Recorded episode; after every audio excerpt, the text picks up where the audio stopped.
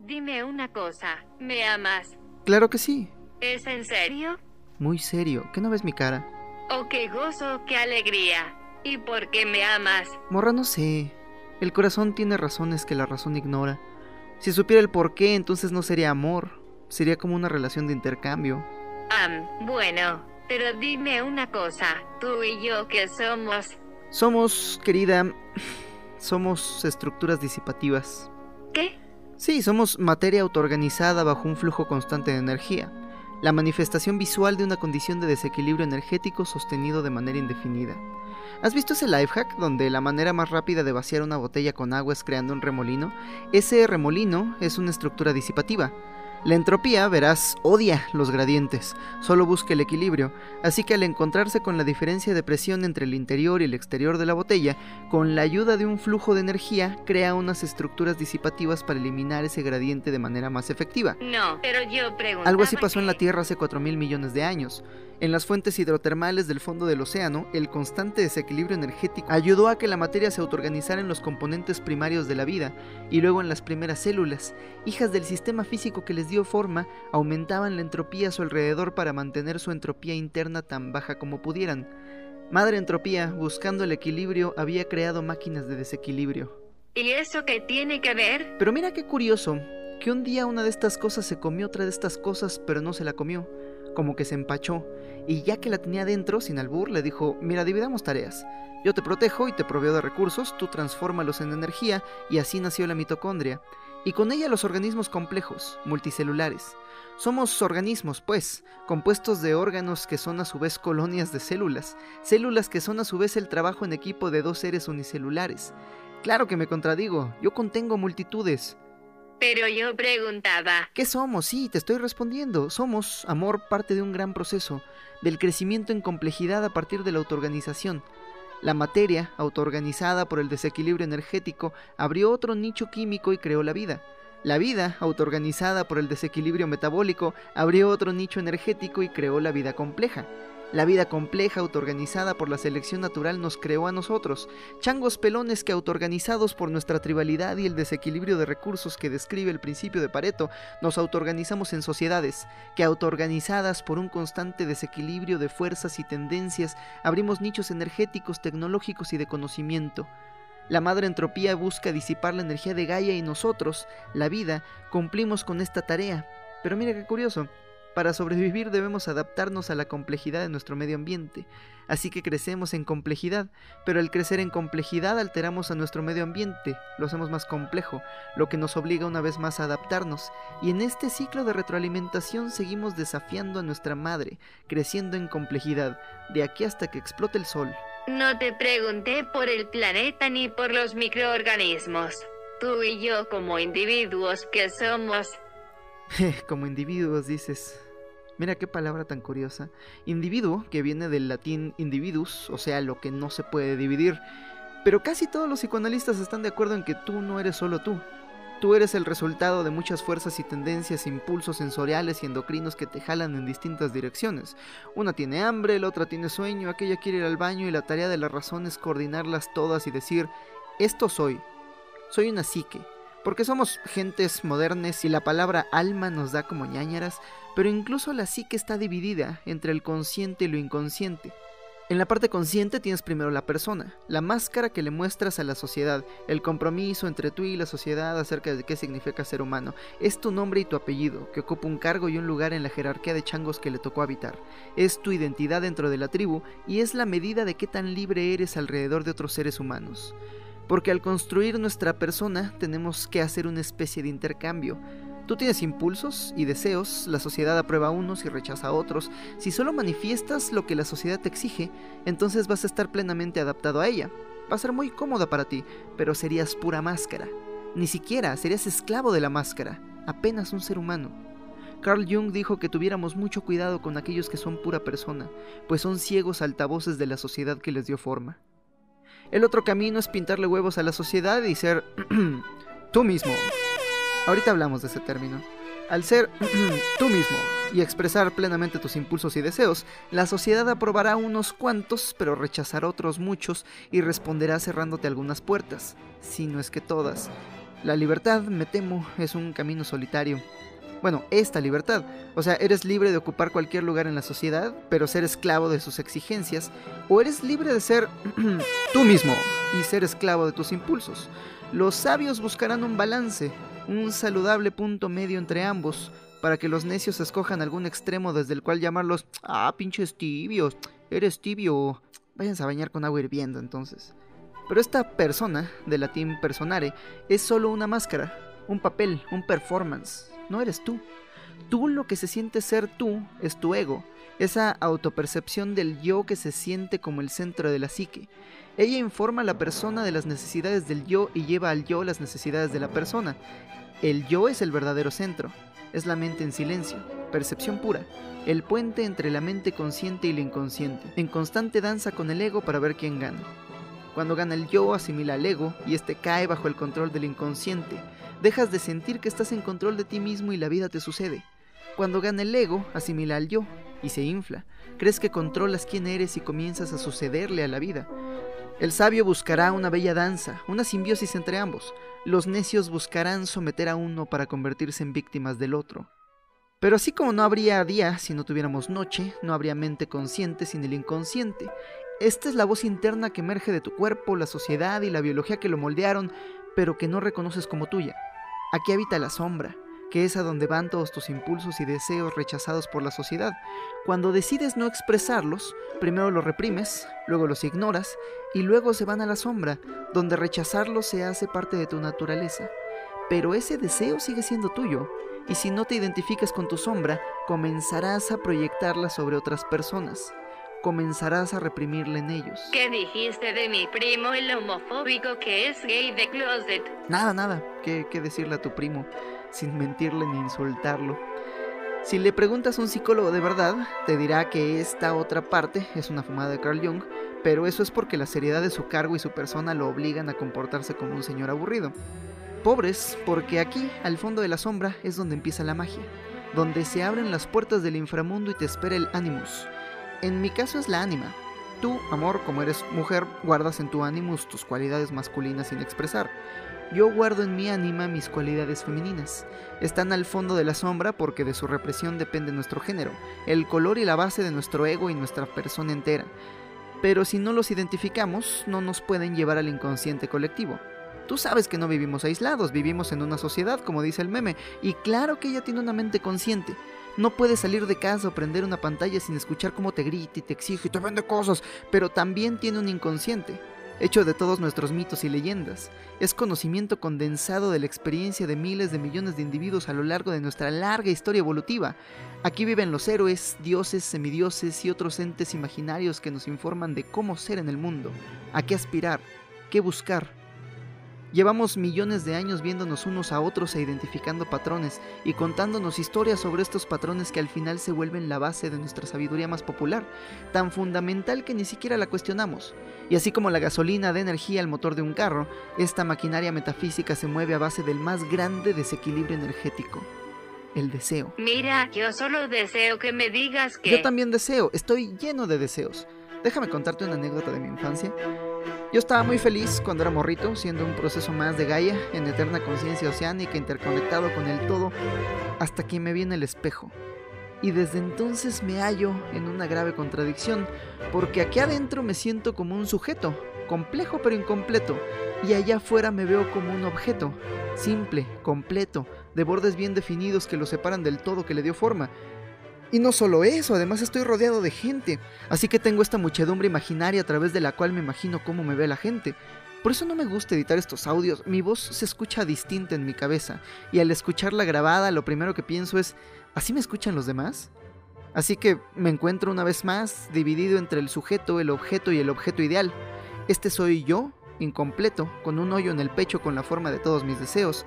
Este soy yo como me ve la gente, como me imagino que me mira la gente al menos, y este soy yo, perfecto, inalcanzable, como quisiera que me viera la gente. Este se siente como mi verdadero yo.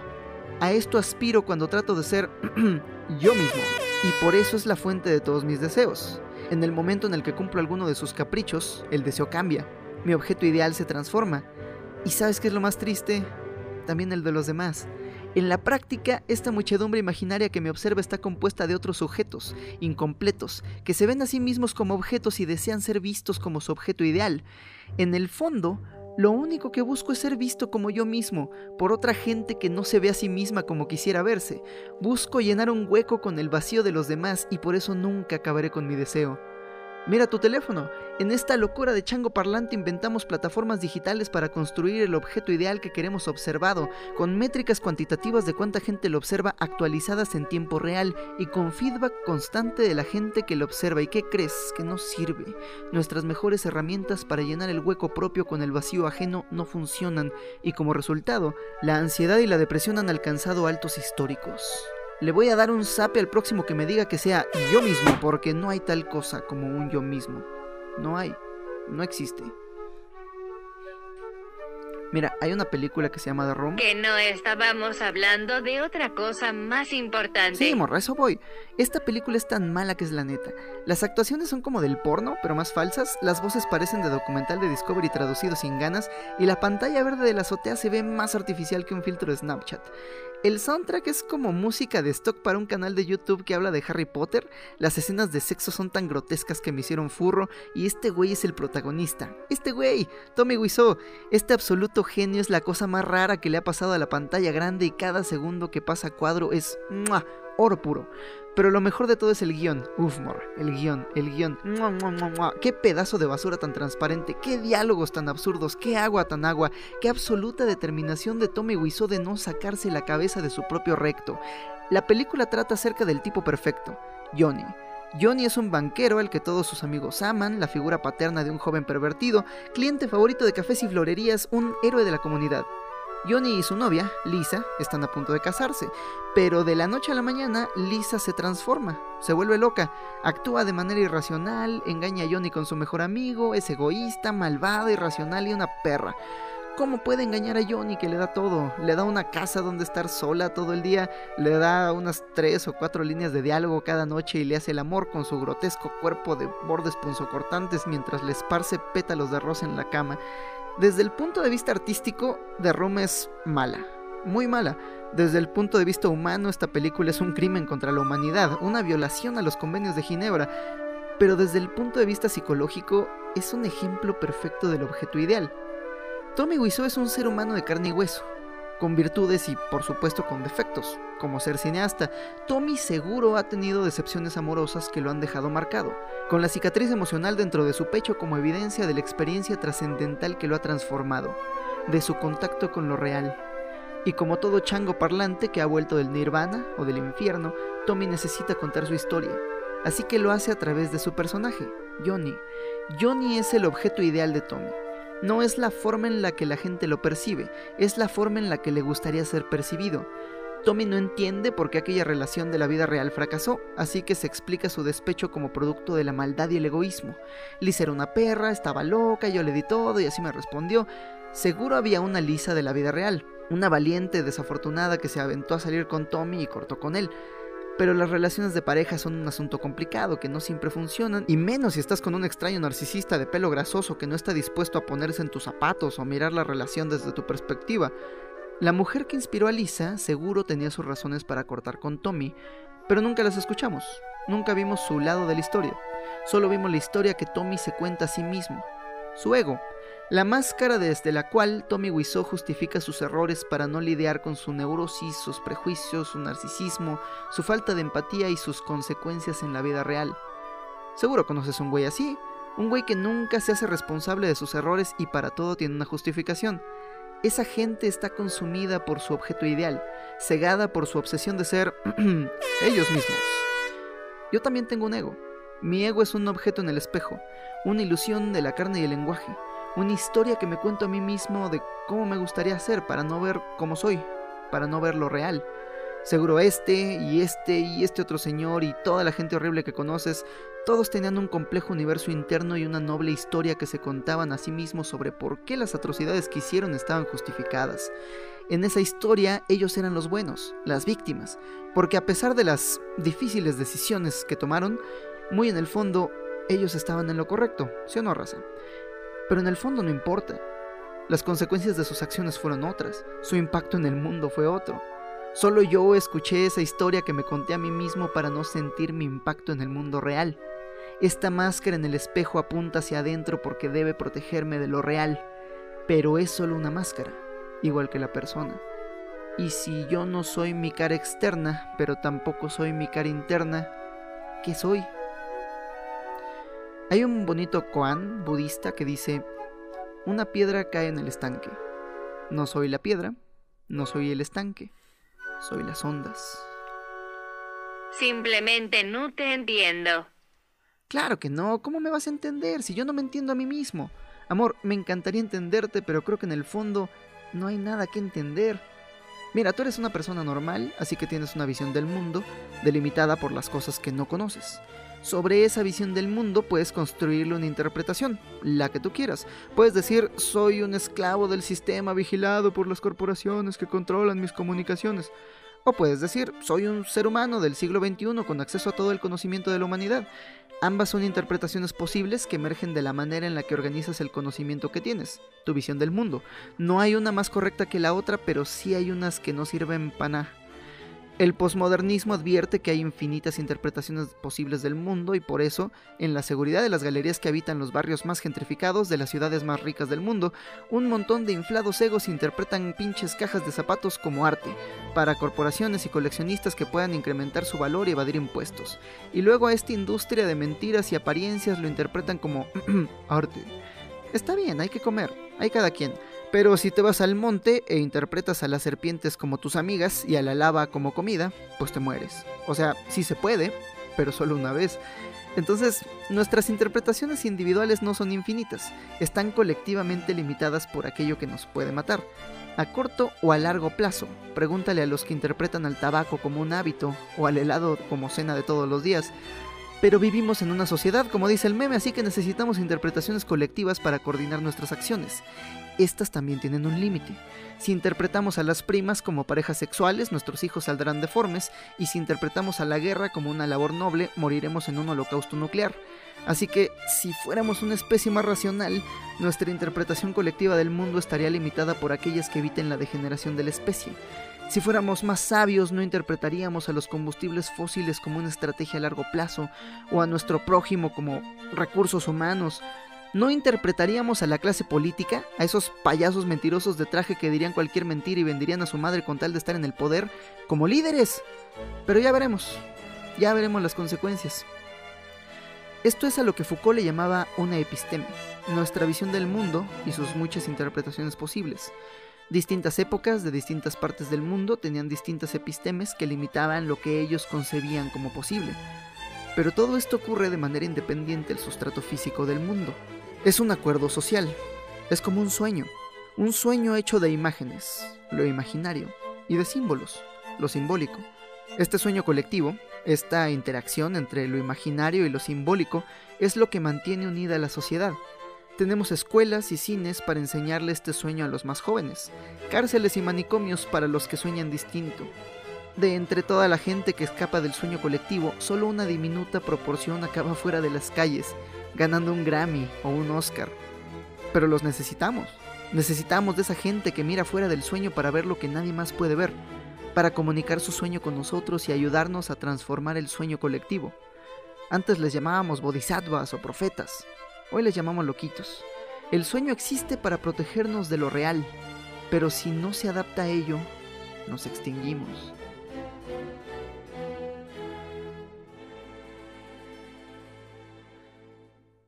Entonces, ¿qué es lo real? ¿Y por qué no podemos verlo? Dicen que el Tao que puede ser nombrado no es el verdadero Tao, pero eso no nos detuvo. Changos tercos llevamos toda la modernidad tratando de observar al Tao, describirlo, nombrarlo de formas cada vez más precisas y en el camino hemos aprendido que no somos el centro del sistema solar, Habitamos una canica de complejidad alrededor de un sol masivo que a su vez es diminuto, a orillas de la galaxia, una de miles de millones que habitan un universo en constante expansión que un día se extinguirá, ya sea por muerte de calor o por Big Crunch. Esas son nuestras opciones, un chispazo de conciencia entre dos mares de eterna nada, o un eterno ciclo de vida y muerte sin fin de una obstinada muerte.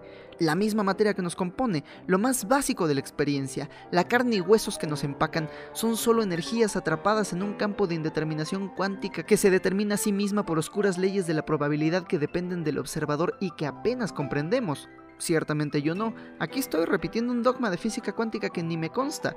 Lo real está allá afuera, en vibración eterna, indiferente a lo que creas o no de él. Nuestros sentidos no son puertas, son filtros que nos protegen de lo real. Nuestros ojos son hoyitos por los que entra solo una fracción del eterno espectro electromagnético. Nuestros oídos son frágiles piezas que vibran al ritmo del fluido que las envuelve. Nuestras papilas gustativas son solo carne que reacciona a las sustancias que la tocan y traducen su reacción a señales eléctricas que el cerebro interpreta.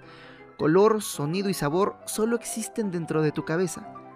No nos gusta la miel porque sea dulce. La miel es dulce porque nos gusta, porque quiso el azar de la simbiosis infinita de una Gaia interconectada que el vómito de una abeja fuera una densa fuente de energía para nuestro organismo, y evolucionamos para interpretar de manera inconsciente a la miel como algo con buen sabor, pero ni miel, ni abeja, ni sabor, ni lo bueno ni lo malo existen en lo real, sin nombre ni significado que subyase a todos los sueños de la humanidad. Yo no tengo que hablarte de lo real, tú lo has sentido ya sea a través del trauma o de la experiencia trascendental, el contacto con lo real destruye el sueño. Todo mundo tiene una historia de lo terrible o de lo sublime que alteró su realidad. Me cambió la vida, dicen. Y si no te ha pasado, hey, ten paciencia, ya te pasará. Pero no te cambia la vida, más bien te rompe el sueño, te obliga a crear uno nuevo. Vivir es reponerse del contacto con lo real.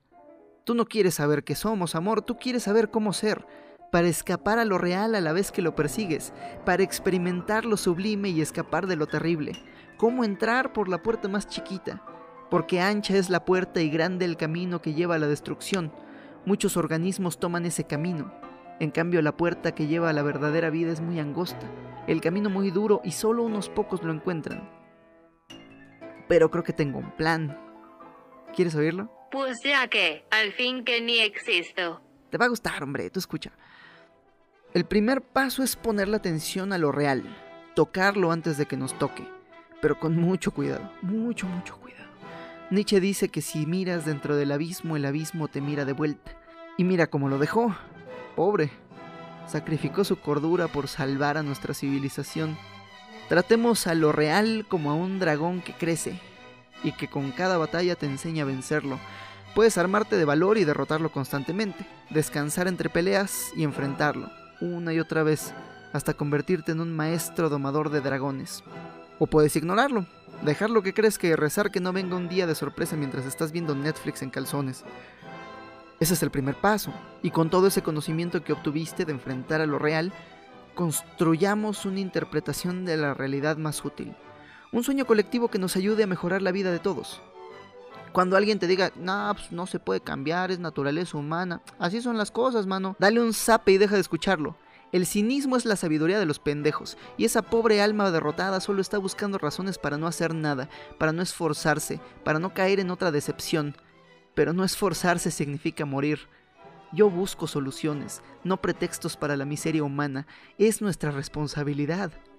Son las reglas de la naturaleza. Todos debemos trascender nuestra biología o extinguirnos. Aquí hay que correr tan rápido como puedas para mantenerte en el mismo lugar. Porque milenios de contacto constante con lo real nos han demostrado que este juego es un volado. ¿Cómo nos vamos a ir? Muerte de calor o Big Crunch. En un escenario la vida es un chispazo de luz entre dos mares de eterna nada. Tu conciencia es un epifenómeno de la carne que moldeó el azar y nada importa. Nada importa. Conozco gente que vive bajo este dogma. Alguna vez amé a alguien que pensaba así y no le deseo su vida ni a mi peor enemigo, porque una sociedad compuesta por gente que no se respeta ni a sí misma es un literal infierno. Un literal infierno para ella y toda la gente a su alrededor. En el otro escenario la vida respira, nace y muere, una y otra vez, planta, semilla, planta, planta, semilla, planta. Infinitos caminos son tomados infinitas veces y fuera de esta perspectiva humana cada momento es eterno. Cada momento es eterno y todo, absolutamente todo importa. Este es el camino que elijo. Como dijo Soren Kierkegaard, un salto de fe, sí, pero solo después de una larga reflexión. Me preguntas, amor, ¿qué somos? ¿Qué sé yo del que seremos? Yo que ni sé lo que soy. Pero ya que me obligas, sospecho, no me hagas caso, si quieres no me hagas caso, pero sospecho, que soy solo un cándido sueño que recorre todas las estaciones de su ruta, tan amorosamente que no elude seguirla a sus infiernos. Soy la materia eterna del universo, autoorganizada por el desequilibrio en formas cada vez más complejas de la materia, para disipar energía y experimentarse a sí misma. El tiempo es solo el orden en el que escojo mirarme, y la entropía es solo una forma de olvidar. Olvidar que soy el todo, disfrazado de la casi nada. Eso somos, pues. Vida eterna y muerte sin fin. Vida y muerte sin fin de esta obstinada muerte.